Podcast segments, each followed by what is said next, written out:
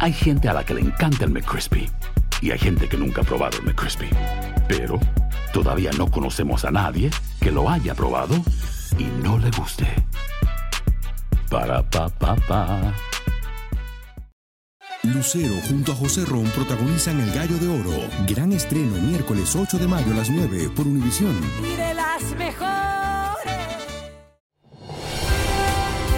Hola, soy Jorge Ramos y a continuación escucharás el podcast del Noticiero Univisión. El programa de noticias de mayor impacto en la comunidad hispana de Estados Unidos. Buenas tardes. Hoy fue un día de importantes citas judiciales que podrán afectar, podrían afectar a Donald Trump y a sus aspiraciones presidenciales. En Nueva York, un juez rechazó su intento de frenar el juicio por la acusación de que le pagó sobornos a la actriz porno Stormy Daniels y, de hecho, fijó fecha para el inicio de ese proceso. Y en Georgia, la fiscal Fannie Willis, quien procesa a Trump por interferencia electoral en ese estado, respondió difíciles preguntas sobre si se habría beneficiado económicamente de su relación con un fiscal espe- especial al que ella contrató para este caso. Tenemos amplia cobertura de equipo de ambos casos y comenzamos con Pedro Rojas en Atlanta. Pedro. Relaciones se desarrolló el primer día de la audiencia que podría terminar con la descalificación de la fiscal de distrito Fannie Willis y el abogado Nathan Wade, quienes lideran el caso en contra del expresidente Donald Trump y 18 codefendidos más en Atlanta, Georgia. Willis llegó a la corte desafiante y rechazando los cuestionamientos en su contra por su relación romántica con Wade y el manejo de los recursos del caso. I think you lied right here. No, no, no, no. This is the truth, Judge. And it, it, it is a lie. It is a lie. Yo pienso que han mentido aquí, también en este documento. Todo es una mentira, dijo Willis mientras prestaba testimonio. Wade admitió que recibió pagos de dinero en efectivo de Willis por viajes de placer que hicieron los dos, pero declaró que solo tenía estados bancarios y no recibos. I did not and do not have any receipts for any of those things. No los tengo y no tengo ningún documento de esas cosas, señaló. El abogado Terrence Brandley, quien es ex socio de Wade y tiene conocimiento de la relación romántica, se negó a testificar argumentando que la Asociación de Abogados le recomendó no hacerlo porque fue abogado de Wade durante el inicio de su divorcio. Sin embargo, una ex empleada de la Fiscalía y amiga de Willis por más de 10 años dijo que la relación amorosa comenzó en noviembre de 2021 antes de que Willis contratara a Wade para liderar el caso contra Trump. Esto contrarrestó el testimonio de Wade, quien había dicho que su relación con Willis comenzó en 2022. Hugging, kissing. Lo vi abrazándose y besándose y dando muestras de afecto, destacó. La abogada Brenda López lamenta la controversia creada por la relación romántica y resalta que aun si el juez Scott McAfee descalifica a Willis y Wade, el caso contra Trump continuará. Tengo la confianza que a, a la cualquier fiscalía que se llegara a cambiar, que van a hacer ah, lo, lo mejor posible en sus capacidades de continuar con el caso. El abogado Tony Del Campo dice que el testimonio de Wade sobre el recibimiento de pagos frecuentes en efectivo podría complicar la permanencia de Willis en el caso. Si testifica falsamente, obviamente está sujeta a perjurio. Trump dijo en su red social, otra estafa coordinada con la Casa Blanca con el propósito de interferencia electoral. En la audiencia estuvieron los abogados de Trump y el resto de los codefendidos y también hicieron preguntas. Pedro, esta es la pregunta. ¿Por qué lo que ocurrió hoy en Atlanta pudiera perjudicar o beneficiar a Donald Trump? Si el juez McAfee decide descalificar tanto a Willis como al abogado Nathan Way, definitivamente lo que ocurriría ahora es que se tendría que buscar un nuevo fiscal. Esto podría atrasar este juicio quizás por meses o posiblemente hasta el próximo año. Ahora es importante decirlo que mañana Mañana todavía continúa testificando Fannie Willis. Su padre también ha sido citado a testificar. Así que el drama que vimos hoy en esta corte, Jorge, aún no termina. Regreso contigo, William. Muchas gracias, Pedro. Y en otro juicio a Trump, este por supuesto soborno a Stormy Daniels comenzará el 25 de marzo. Será el primer juicio de varios juicios a Trump por acusaciones criminales, como nos informa Peggy Carranza. Será un evento histórico. Por primera vez, un expresidente será enjuiciado en un caso penal el 25 de marzo.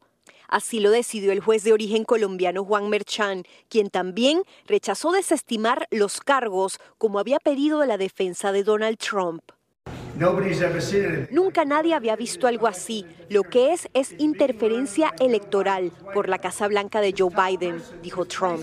El exmandatario se mostró serio y tranquilo en la audiencia, mientras su abogado Todd Blanche pedía retrasar el juicio para que no coincida con su campaña electoral. él requiere no solo comparecer ante la corte y estar presente todos los días, sino requiere tiempo que tiene que él estar con su abogado, con sus defensores, para él poder revisar los miles de documentos que deben haber.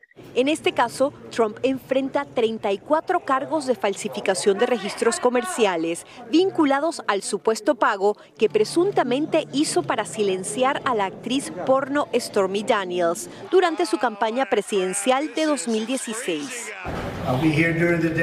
Estaré aquí durante el día y haré campaña durante la noche, dijo. Este juicio sería el primero de cuatro. En Florida lo acusaron de acaparar documentos clasificados y en Washington, D.C. y Georgia de conspirar para revertir su derrota electoral de 2020. Según el juez, el juicio podría durar unas seis semanas, mientras es posible que este viernes se conozca el veredicto en el juicio civil por fraude del exmandatario que amenaza con derribar su imperio inmobiliario. En la ciudad de Nueva York, Peggy Carranza, Univisión. Una comisión del Congreso votó hoy a favor de darle protección del servicio secreto a la precandidata presidencial republicana Nikki Haley. Haley la había solicitado citando las amenazas que ha recibido. La decisión final será del secretario de Seguridad Nacional, Alejandro Mayorkas. En Kansas City, autoridades analizan las balas y casquillos de recogidos del lugar del tiroteo durante el desfile de los campeones del Super Bowl, que dejó una persona muerta y 22 heridas. Investigan si hay alguna conexión entre las municiones con los jóvenes detenidos o con algunas de las armas encontradas en la escena. El de Kansas es el tiroteo masivo número 48, solo en los primeros 45 días de este año en el país mientras que la violencia por armas ha causado casi 5.000 muertes. Vilma Tarazona tiene más sobre la tragedia. Kansas City aún está conmocionada por la tragedia que convirtió en un infierno el desfile de sus campeones del Super Bowl. Autoridades creen que el tiroteo habría ocurrido tras una acalorada pelea entre varias personas. The 22 victims age range between 8 years old and 47 years old. La jefe de policía indicó que la edad de las 22 víctimas oscila entre los 8 y 47 años de edad y que la mitad son menores de 16. Lisa López Galván, hija de padre mexicano y conocida disjockey de Kansas City, falleció al ser alcanzada por un disparo. Ana Nubia conocía a Lisa y nos dijo que la comunidad hispana está devastada por su pérdida. Lisa López fue una persona muy conocida dentro de la comunidad latina. Tanto sus papás, su familia, su papá eh, tuvo mariachi, a personas muy queridas dentro de la comunidad. Lisa era una de esas personas que siempre estaba feliz, donde tú la veías, estaba sonriendo. Ana dice que la familia está destrozada. Yo de por sí cuando le dieron la noticia, obviamente estaba deshecho, eh, muy triste. Eh, el papá de Lisa está como que no, todavía no lo puede asumir.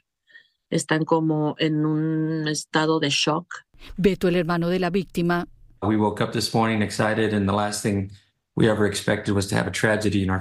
Dijo que el día de la fiesta de celebración se levantaron felices y no esperaron terminar viviendo una tragedia. Mariana Sánchez sobrevivió al tiroteo.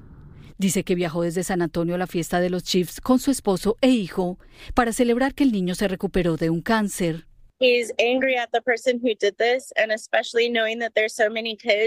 Dijo que su hijo de 11 años tiene mucha rabia con los responsables de la tragedia, especialmente sabiendo que había tantos niños como él en la celebración de los Chiefs y la policía dijo que uno de los tres detenidos fue liberado y que los dos que permanecen bajo custodia son menores de edad.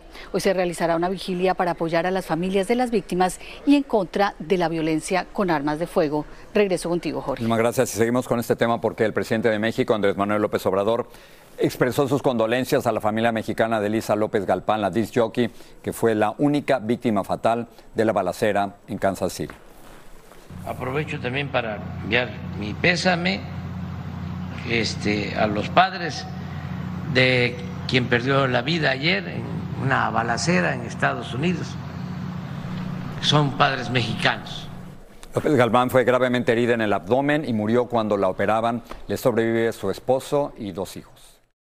¿Quieres regalar más que flores este Día de las Madres? The Home Depot te da una idea.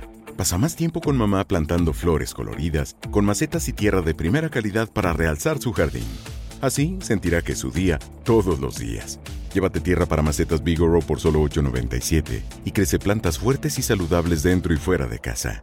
Recoge en tienda y sigue cultivando más momentos con mamá en The Home Depot. Haces más, logras más.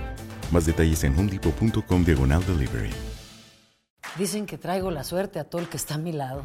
Y esa es mi mala fortuna. Basada en el clásico de Juan Rulfo, llega Univisión, El Gallo de Oro. Supongamos que la caponera puede inclinar la suerte a quien ella quiera. ¿Estás tardando en conquistarla? Con Lucero, José Ron y Plutarco Asa. Este gallo está cambiando la vida. En una historia legendaria de amor y azar.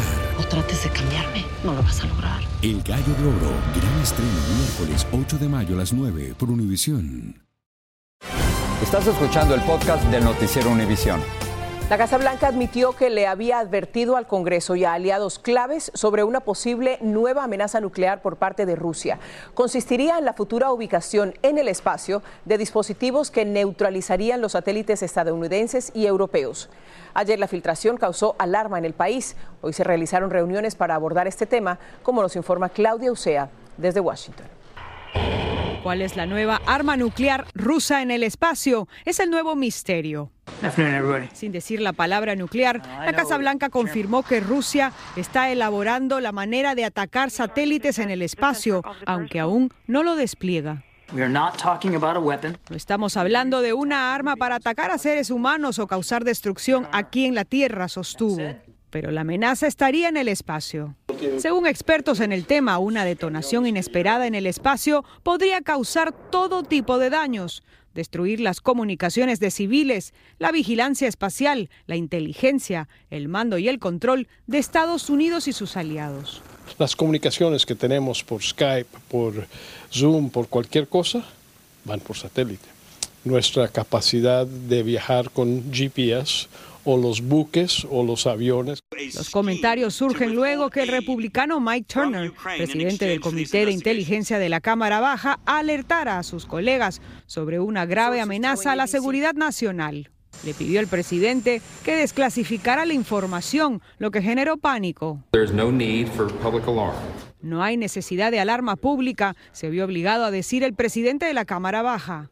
Varios medios informaron que se trataba de armas nucleares en el espacio y como consecuencia todos los congresistas participaron en una reunión clasificada. Ay, me gustaría decirles más, pero para mí es una urgencia muy seria. Esta tarde funcionarios del gobierno y los líderes de la Cámara Baja se reunieron para tratar el tema. Algunos colegas republicanos están acusando a Turner por ser imprudente al divulgar esta información. Otros incluso están diciendo de que lo que quiso es ayudar a Ucrania. Y es que en el Congreso la legislación para dar fondos a Ucrania está estancada.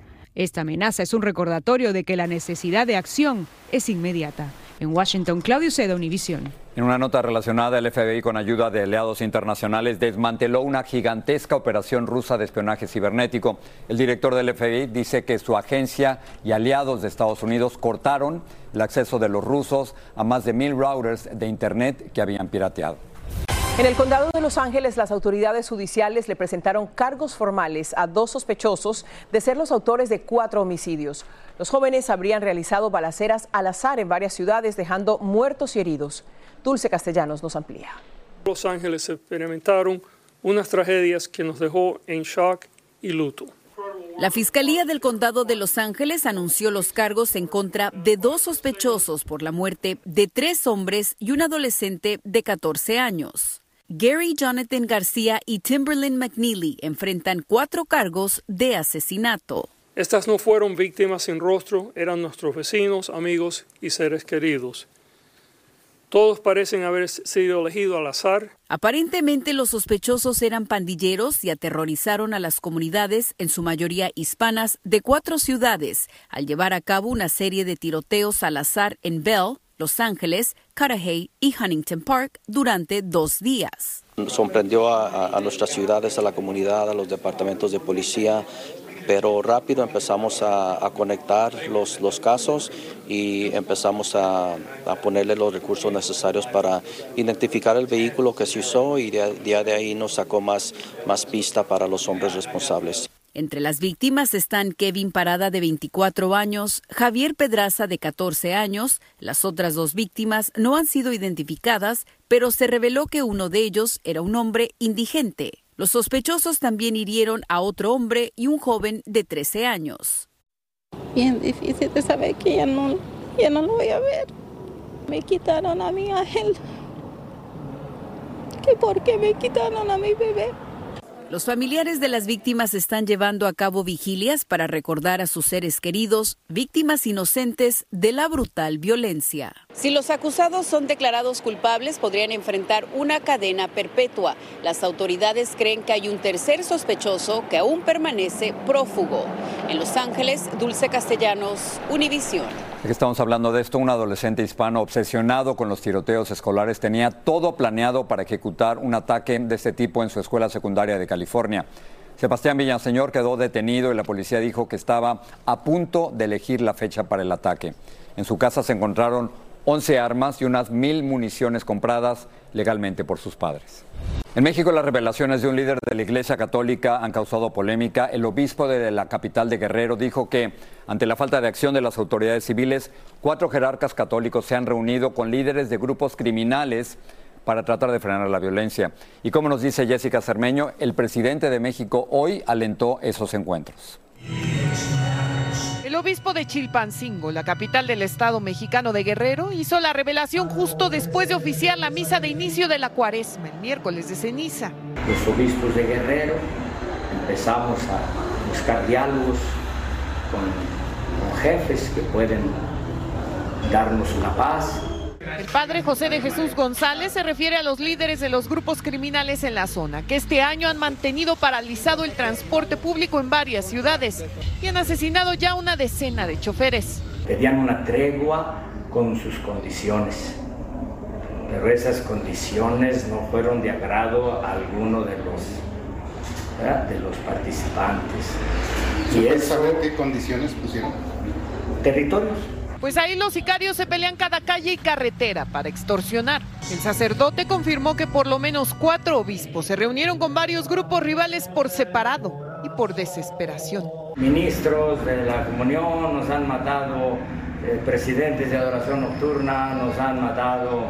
Eh, papás de acólitos. Un esfuerzo que hoy el presidente Andrés Manuel López Obrador avaló. Lo vemos bien, lo vemos muy bien, nada más que nada de acuerdos que signifiquen conceder impunidad. Y hasta presumió que en Guerrero hay más militares, marinos y guardias nacionales que nunca. Esta es la segunda vez en lo que va de este año que sacerdotes mexicanos han tenido que dialogar con grupos del crimen organizado.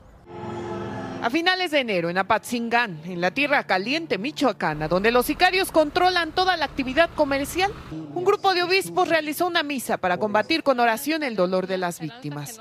Dejen de hacer el mal. Están siendo causa de mucho sufrimiento. En México, Jessica Cermeño, Univisión.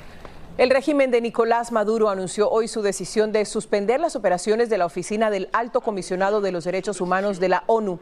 El gobierno le ordenó a los 13 funcionarios de la agencia que abandonen Venezuela en 72 horas. La suspensión ocurre en medio de preocupaciones por violaciones a los derechos humanos tras el arresto de la abogada y activista Rocío San Miguel. Las dos mujeres que aspiran a ser la primera presidenta en la historia de México tienen la bendición papal. La opositora Xochitl Gálvez se reunió con el Papa Francisco el martes pasado y hoy lo hizo Claudia Sheinbaum del Partido Oficialista. Ambas políticas agradecieron en sus redes sociales que el Papa las haya recibido en su residencia privada en el Vaticano. Y las redes sociales vuelven a los tribunales. La ciudad de Nueva York las demandó acusándolas de contribuir a la crisis de salud mental de los jóvenes en este país. Y argumenta Jorge que realizan una manipulación intencional de las plataformas para crear adicción en los jóvenes, afectando seriamente su desarrollo mental. Luis Mejid tiene más detalles. A los 15 años, Sofía es una adicta. O sea, estaba en el teléfono como unas seis horas seguidas así. Su madre ve como los medios sociales le han cambiado la vida para peor. No, pues es duro porque, digamos, ella ya no quiere salir, no quiere como hacer cosas. Son muchos los que culpan a los medios sociales de la epidemia de depresión y angustia que existe entre los jóvenes. Y el alcalde de Nueva York le está haciendo juicio en la Corte Superior de California a las compañías que cree responsables. La demanda alega que TikTok, Instagram, Facebook, Snapchat y YouTube han diseñado sus aplicaciones para que los jóvenes se hagan adictos. La demanda es por negligencia en contra de las empresas y por negligencia elevada y también por un elemento que se llama perjuicio público. La compañía dueña de Facebook e Instagram respondió en un comunicado diciendo, queremos que los adolescentes tengan una experiencia segura en nuestras plataformas y tenemos más de 30 herramientas para apoyarlos junto a sus padres. Llevamos una década trabajando en estos temas y contratamos a personas que han dedicado sus carreras para mantenerlos seguros. La demanda de la ciudad de Nueva York no es la única. Otras similares han sido elevadas en distintas partes de la nación. El gran desafío aquí es ganar en la Corte, en parte porque hay una ley federal conocida como Sección 230 que protege a las compañías tecnológicas de los efectos causados por el contenido que publican los usuarios en sus plataformas. Apenas el mes pasado, ejecutivos de las compañías testificaron sobre estos temas frente al Congreso. Nueva York quiere ahora que paguen para tratar a los jóvenes afectados. Eso todavía está por verse. En San Francisco, Luis Mejid, Univisión. Nada más difícil que separar a un joven de su celular. Así que los que los que todavía tienen hijos pequeños, por favor, ¿no? Hagan lo posible porque no estén tan pegados al celular. Terminamos con otra cosa. A pesar del frío, la emblemática Times Square de Nueva York se convirtió en una plaza llena de amor ayer en el día de San Valentín. Tres parejas intercambiaron votos y otras dos, Ilias, se comprometieron. Esto ocurrió en el centro de todo, estaba una escultura de hielo llamada Smitten. La artista dice que representa dos guantes formando un corazón, como dos mitones, ¿no? Ahí está, ¿no? Ahí, no. Exactamente. Suficiente frío para que eso no se, no derrita, se derrita. no se les derrita en la, en la boda. Exacto, imagínate. Bueno, que siga viviendo el amor. Gracias. Buenas noches.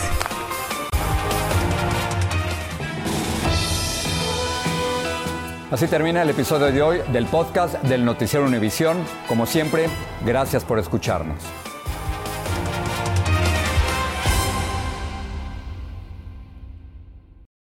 Lucero junto a José Ron protagonizan El Gallo de Oro. Gran estreno miércoles 8 de mayo a las 9 por Univisión. Y de las mejores.